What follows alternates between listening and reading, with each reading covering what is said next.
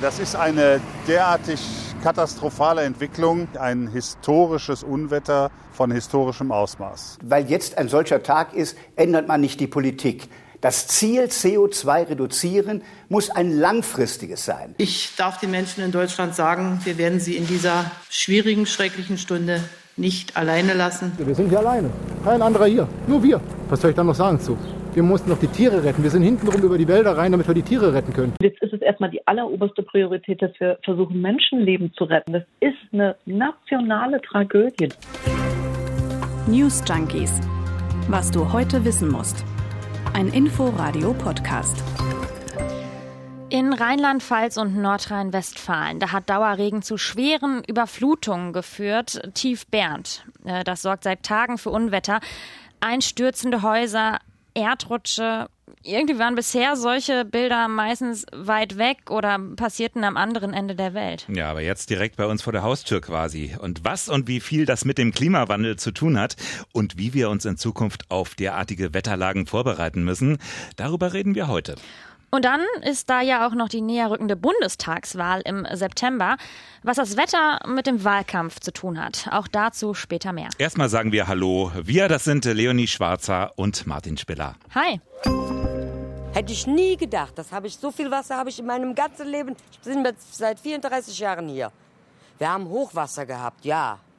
Aber das hier, nee. Katastrophe. Das ging so schnell. Also du konntest nicht gucken, Du versuchst ja noch irgendwas wegzuräumen oder zu machen und zu tun und da war es schon zu spät. Erika Stollenberg haben wir gerade gehört aus der Region Ahrweiler in den Tagesthemen. Und so wie ihr geht es vielen Menschen in Rheinland-Pfalz und Nordrhein-Westfalen. Eine der größten Unwetterkatastrophen hat dort schwerste Verwüstung angerichtet und auch in Teilen Baden-Württembergs verschärft sich äh, gerade die Hochwasserlage. Stand jetzt am Freitag sind mindestens 100 Menschen hm. insgesamt schon ums Leben gekommen. Ja, die Zahl der Todesopfer, die wird sich wohl noch erhöhen, denn es werden immer noch sehr viele Menschen vermisst. Die Zahl der Opfer ist weitaus größer als bei der letzten vergleichbaren Katastrophe, nämlich der sogenannten Jahrhundertflut 2013 vor acht Jahren.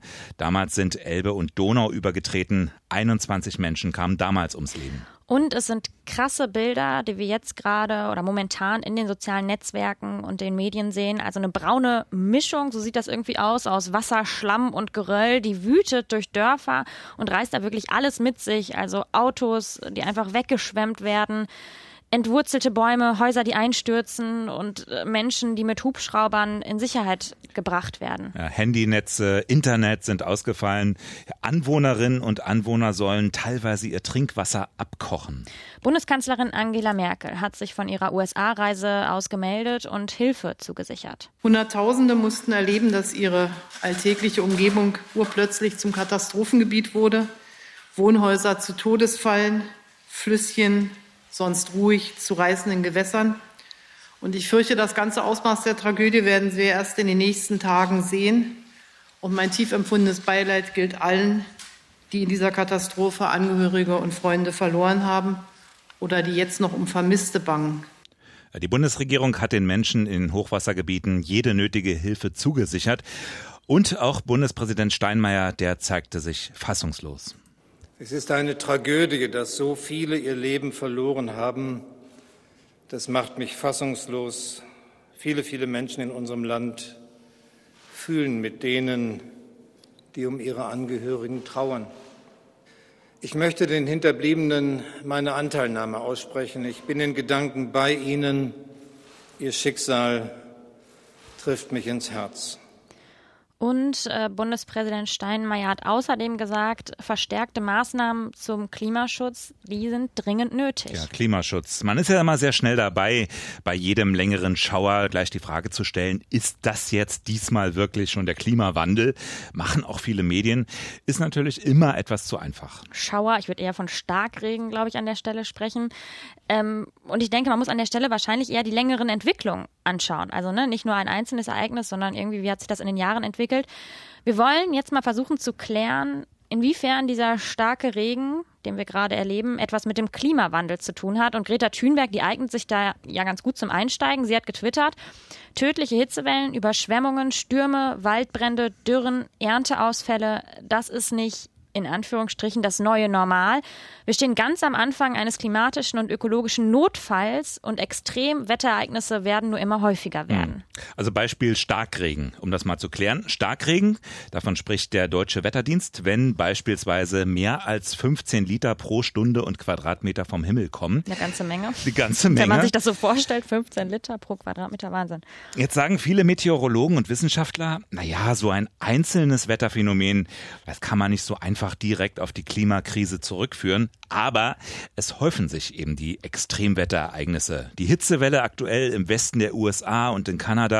Ja, und hier der Dauerregen. Und inwiefern das mit dem Klimawandel zusammenhängt, das hat Klaus Kleber, wie ich finde, im Heute-Journal am Mittwochabend recht gut und vor allem auch recht knapp zusammengefasst. Tatsächlich ist es so, dass es Tiefdruckgebiete wie das Tief Bernd, die sich für lange Zeit über eine Region festhalten und austoben, schon immer gab, dass sie häufiger werden, liegt daran, dass die Arktis und die Luft darüber immer wärmer werden und dem Jetstream, dem Antrieb des Wettergeschehens, die Kraft entziehen. Also liegt es am Klimawandel. Also nochmal zusammengefasst, dadurch, dass es wärmer wird auf der Erde, verändern sich Strömungen in der Atmosphäre, also zum Beispiel der Jetstream. Finde ich übrigens ein gutes Wort, was ich heute gelernt habe, werde ich jetzt häufiger mal anbringen. Das ist ein sogenanntes Starkwindband. Etwa 10 Kilometer ist das über uns und bis zu 500 km/h schnell kann das werden. Also ja, sehr, sehr, sehr schnell. Mhm. Und dadurch, dass dieses Windband sich eben verändert, bleiben jetzt aber Hochs und Tiefs länger vor Ort. Also die kann man sich so vorstellen, die bleiben sozusagen an der Stelle stehen und dadurch ist es lange heiß oder es regnet eben lange und ja, dadurch entstehen diese, diese, ja, diese längeren Perioden. Okay, also längere Hochs und Tiefs, die nehmen zu. Und es gibt aber noch einen zweiten Grund, warum der stärkste Starkregen zunimmt und der schwache Nieselregen einfach abnimmt. Und das hat Klimaforscher Stefan Ramstorff vom Potsdamer Institut für Klimafolgenforschung gestern in den Tagesthemen erzählt. Ja, der Haupteffekt ist, dass wärmere Luft mehr Wasserdampf nehmen kann, das ein, äh, aufnehmen kann. Das ist ein Gesetz der Physik seit dem frühen 19. Jahrhundert schon bekannt. Pro Grad Erwärmung kann Luft sieben Prozent mehr Wasser halten und dann eben auch abregnen. Also mehr wärmere Luft führt dazu, dass mehr Feuchtigkeit aufgenommen werden kann. Und dann kommt eben auch mehr Regen runter, als wenn die Luft kühler ist. Und wärmer, muss man sagen, wird unsere Luft. Also laut der Weltorganisation für Meteorologie lag die Durchschnittstemperatur im letzten Jahr um 1,2 Grad über dem vorindustriellen Niveau. Das wird ja immer so zum Vergleich mhm. genommen. Und damit ist die Zeit zwischen 1850 und 1900 gemeint. Also damals, als fossile Brennstoffe noch nicht in dem großen Umfang zur Energieerzeugung genutzt worden sind, wie eben heute. 1,2 Grad klingt erstmal nicht nach viel, hat aber mitunter enorme Auswirkungen. Mhm. Wir haben im Inforadio mit Bundesumwelt Umweltministerin Svenja Schulze gesprochen. Und auch sie hat gesagt, das ist eine Folge des Klimawandels. Ja, das ist jetzt, äh, das sind die, die ersten Vorboten des Klimawandels, die in Deutschland äh, angekommen sind. Das zeigt nochmal, mit welcher Wucht der Klimawandel uns äh, alle treffen kann. Und das sind wirklich ja, historische Wassermengen, die wir vor Ort da jetzt sehen. Ähm, und das heißt, wir müssen uns auch weiter schützen. Wir müssen äh, die Klimakrise zurückdrängen und äh, auch in den Schutz investieren. Und genau dafür soll es dann auch Geld geben, eben vor allem für die Kommunen vor mhm. Ort. Also ganz zurückdrängen, wie Svenja Schulze sagt, dazu dürfte es vielleicht ein bisschen spät sein, trotz mittlerweile doch recht ambitionierter Klimaziele. Also wenn wir die Klimakrise nicht verhindern können, dann müssen wir versuchen, damit irgendwie zu leben, die Folgen zu begrenzen. Und genau das hat auch Lamia Misari Becker, Expertin für Stadtentwicklung an der Universität Siegen im Heute-Journal vorgerechnet. Wir müssen also auch uns fragen, wo sind die Euros besser investiert, wo kann ich noch Klimaschutz, wo geht es nur noch um Anpassung? Also Klimaanpassung ist das Stichwort. Wie genau. müssen wir die Infrastruktur verändern und uns eben anpassen? Klimaforscher Stefan Rahmstorff, den haben wir eben schon gehört, der hat dazu Donnerstag in den Tagesthemen einige ganz konkrete Optionen beschrieben. Bei Städten mit in puncto Hochwasser gilt es erstmal die Hochwassergefahren zu kartieren. Das haben viele Städte ja auch schon gemacht, sodass man weiß, welche Straßenzüge sind potenziell gefährdet und so weiter.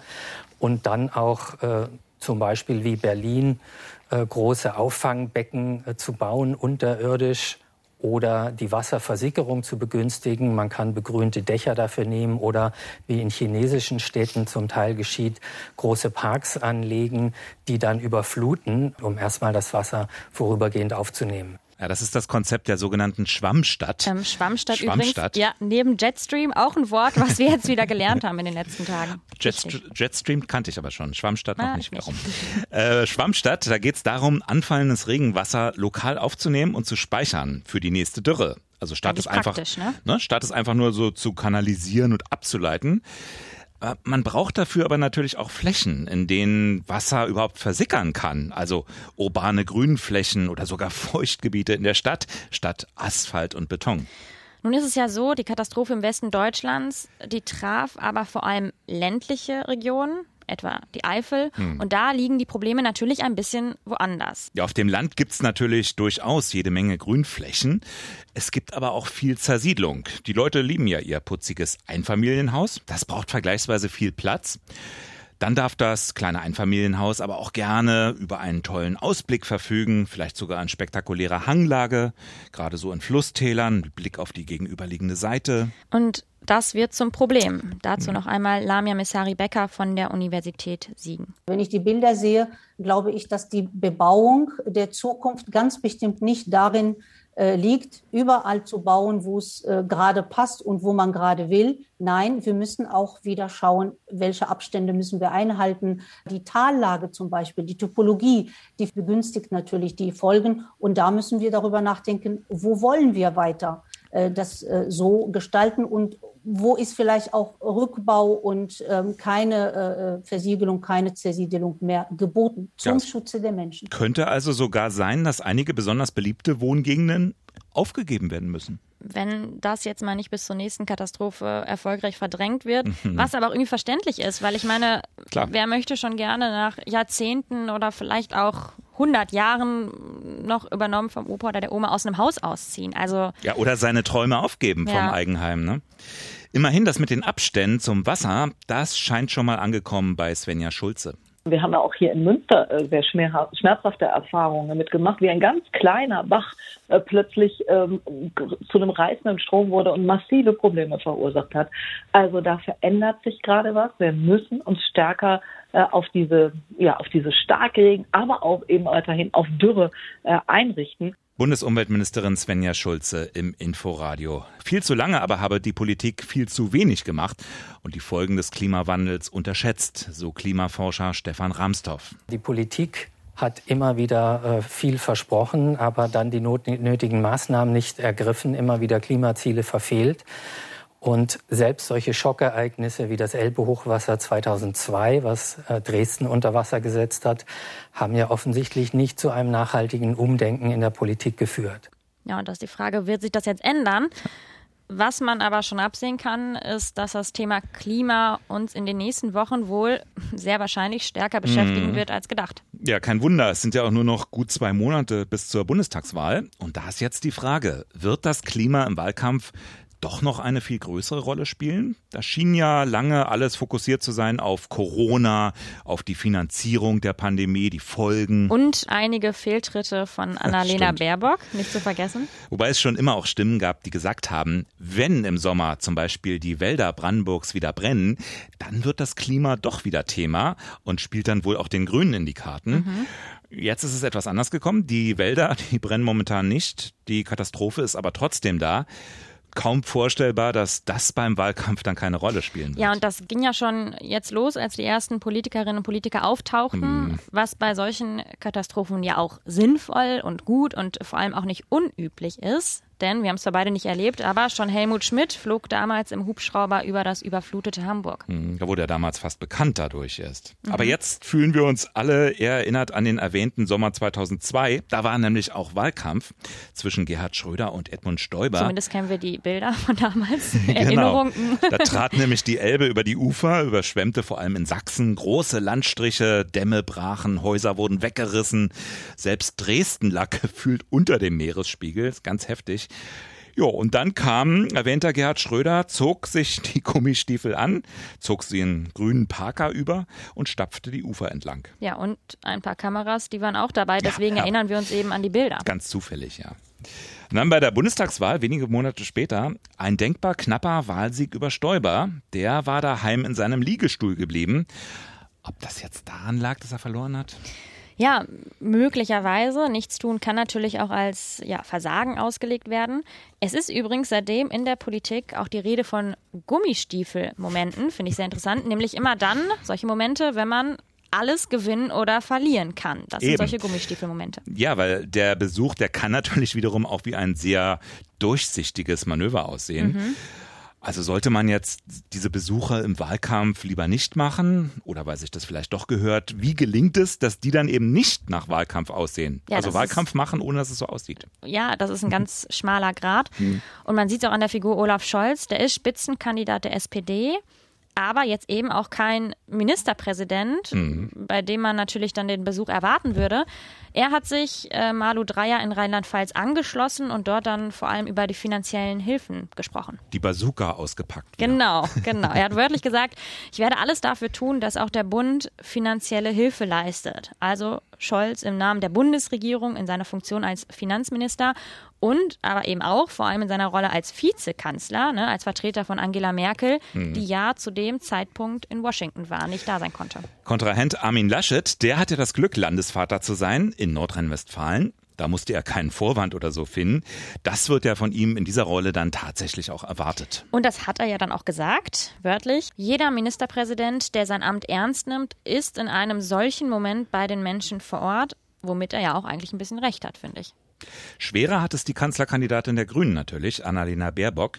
Hat zwar ihren Urlaub abgebrochen, aber was die nicht hat, ist eben exekutive Macht. Eine Funktion, äh, in der sie sich jetzt profilieren könnte. Ist keine Finanzministerin, ist auch keine Innensenatorin wie damals Helmut Schmidt zum Beispiel. Und dafür bleibt aber eben, wir hatten es ja auch schon erwähnt, die Hoffnung auf einen Wandel der politischen Agenda im Wahlkampf, von dem eben die Grünen profitieren könnten. Denn klar, genau die werden natürlich aufs engste mit diesem Thema mhm. verbunden. Da werden ihnen Kompetenzen zugesprochen anders der CDU. Und ähm, da hat sich nun Armin Laschet nicht gerade einen Gefallen getan mit seinem Satz, wegen dieses einen Tages ändern wir doch nicht unsere Klimapolitik. Dieses einen Tages. Hm. Und man kann schon sagen, Laschet galt lange nicht gerade als der Vorkämpfer für mehr Klimaschutz. Das hm. wurde ja sogar eher mit seinem zwischenzeitlichen Kontrahenten Markus Söder verbunden. Ja, Beispiel Autoverkehr. Die EU-Kommission, die fordert, dass ab 2035 keine herkömmlichen Verbrennungsmotoren neu auf die Straße gebracht werden. Armin Laschet lehnt das ab. Ja, und ausgesprochen dünnhäutig hat er jetzt auch reagiert, als er in einem Interview im WDR auf das Thema Klimaschutz angesprochen wurde. Mhm. Wir hören uns das mal äh, in voller Länge an. Jetzt zu Ihrer Frage, ob der Klimawandel mir heute bewusst geworden ist. Nein, denn wir steigen, wie Sie vielleicht mitbekommen haben, aus der Braunkohleverstromung aus. Wir sind das Bundesland, das mehr als jedes andere Bundesland CO2 reduziert. Das hat auch die Bilanz vor einigen Tagen gezeigt. Unsere Umweltministerin Ulla Heinen-Esser hat das erste deutsche Klimaanpassungsgesetz äh, durch den Landtag gebracht, das genau den Bürgern hilft, über die wir Herr heute Laschet, gesprochen haben. Ich weiß das. So, das war das heute keine neue Erkenntnis. Ich kenne die Zahlen, ich Na, kenne das, das Datum, ich weiß, ja wann wir aus der gefragt. Braunkohle aussteigen, aber Sie sind bisher nicht gerade als Klimaschutzaktivist aufgefallen. Sie haben sich schützend vor die Braunkohle gestellt. Sie haben Windenergie in NRW eher behindert als gefördert. Also ist das für Sie jetzt kein Ob, Wendepunkt? Äh, Frau Wieseler, ich weiß nicht, ob wir jetzt da eine politische Debatte beginnen. Ich bin kein Aktivist, sondern Ministerpräsident. Und die Landesregierung handelt. Und Sie wissen aber, mich wundert, dass Sie jetzt so einen parteipolitischen Streit beginnen wollen. Ja, die Union muss jetzt wohl zeigen, dass es ihr mit dem Thema Klimaschutz ernst ist und dass das auch wahrgenommen wird in der Öffentlichkeit. Ja, und auch die SPD deutlich, wie lange nicht? Wir hören nochmal Umweltministerin Svenja Schulze das sind die Folgen der Klimaveränderung, die wir gerade sehen. Und deswegen müssen wir schneller werden. Wir haben uns in Deutschland und auch in der EU äh, vorgenommen, mehr zu machen. Das muss jetzt konkret unterlegt werden mit Maßnahmen. Ich äh, sage seit drei Jahren, dass wenn man aus Kohle und aus Atom aussteigt, man schneller werden muss bei äh, mehr erneuerbaren Energien. Also deutet einiges darauf hin, dass das Thema wohl an Bedeutung gewinnen wird. Vielleicht wird der Wahlkampf ja doch noch spannender als lange gedacht. Nur die Kanzlerin, die konnte eben nicht so schnell zum Ort des Geschehens eilen wie andere. Die weilte nämlich, wir hatten es schon erwähnt, in Washington. Antrittsbesuch bei US-Präsident Joe Biden. Ja, und damit aber auch quasi schon Abtrittsbesuch hm. von Angela Merkel in Washington. Das empfand Joe Biden wohl auch als das Entscheidendere und sagte zum Beispiel, Merkels Kanzlerschaft habe historischen Charakter. Ja, und später wurde er dann auch richtig emotional. Ich werde es vermissen, Sie auf unseren Gipfeln zu sehen, hat er mhm. gesagt. Mhm. Und sie hat ihn dann angesprochen mit lieber Joe. Hat sie mhm. zu Trump, glaube ich, so nicht gesagt. Und dann fand ich auch sehr schön zu lesen heute, äh, was es zu essen gab. Ja, lies mal die Menükarte ja, vor. Die habe ich hier schon zufälligerweise vorliegen. genau, also das, äh, was Angela Merkel und ihrem Ehemann Joachim Sauer am Donnerstagabend da bei beiden äh, zu essen, was die beiden zu essen bekommen haben, das war zur Vorspeise gegrillte Pfirsiche, Blattsalat mit frischem Mozzarella und weißer Balsamico-Glasur. Hm. Es folgte dann, klingt sehr gut, finde ich, knuspriger Wolfsbarsch an Pfeffertagliatelle und Kürbistomatenkompott und zum Nachtisch gab es dann noch Zitronenkuchen mit Beerenglasur und Vanilleeis. Also da wurde sich ordentlich ins Zeug gelegt, oder? Ja, und gerade das Eis dürfte Joe Biden besonders gut gefallen haben. Der soll nämlich ein ausgesprochen großer Eisliebhaber sein. Ist das alles harmonisch? Ich bin übrigens auch eine große Eisliebhaberin. Wusstest du das schon? Ich weiß es nicht. Und weil wir jetzt so viel drüber gesprochen haben, ich glaube, ich gönne mir gleich auf dem Nachhauseweg eins. Weißt du was? Manchmal hast du doch ganz gute Manchmal. Ideen. Manchmal. ich auch. Schnell in den Feierabend. Komm. Wir sagen Tschüss, bis nächsten Freitag. Dann sind wir beide nämlich äh, wieder hier. Bis dahin eine gute Zeit. Tschüss. News Junkies. Was du heute wissen musst. Ein Podcast von Inforadio. Wir lieben das Warum.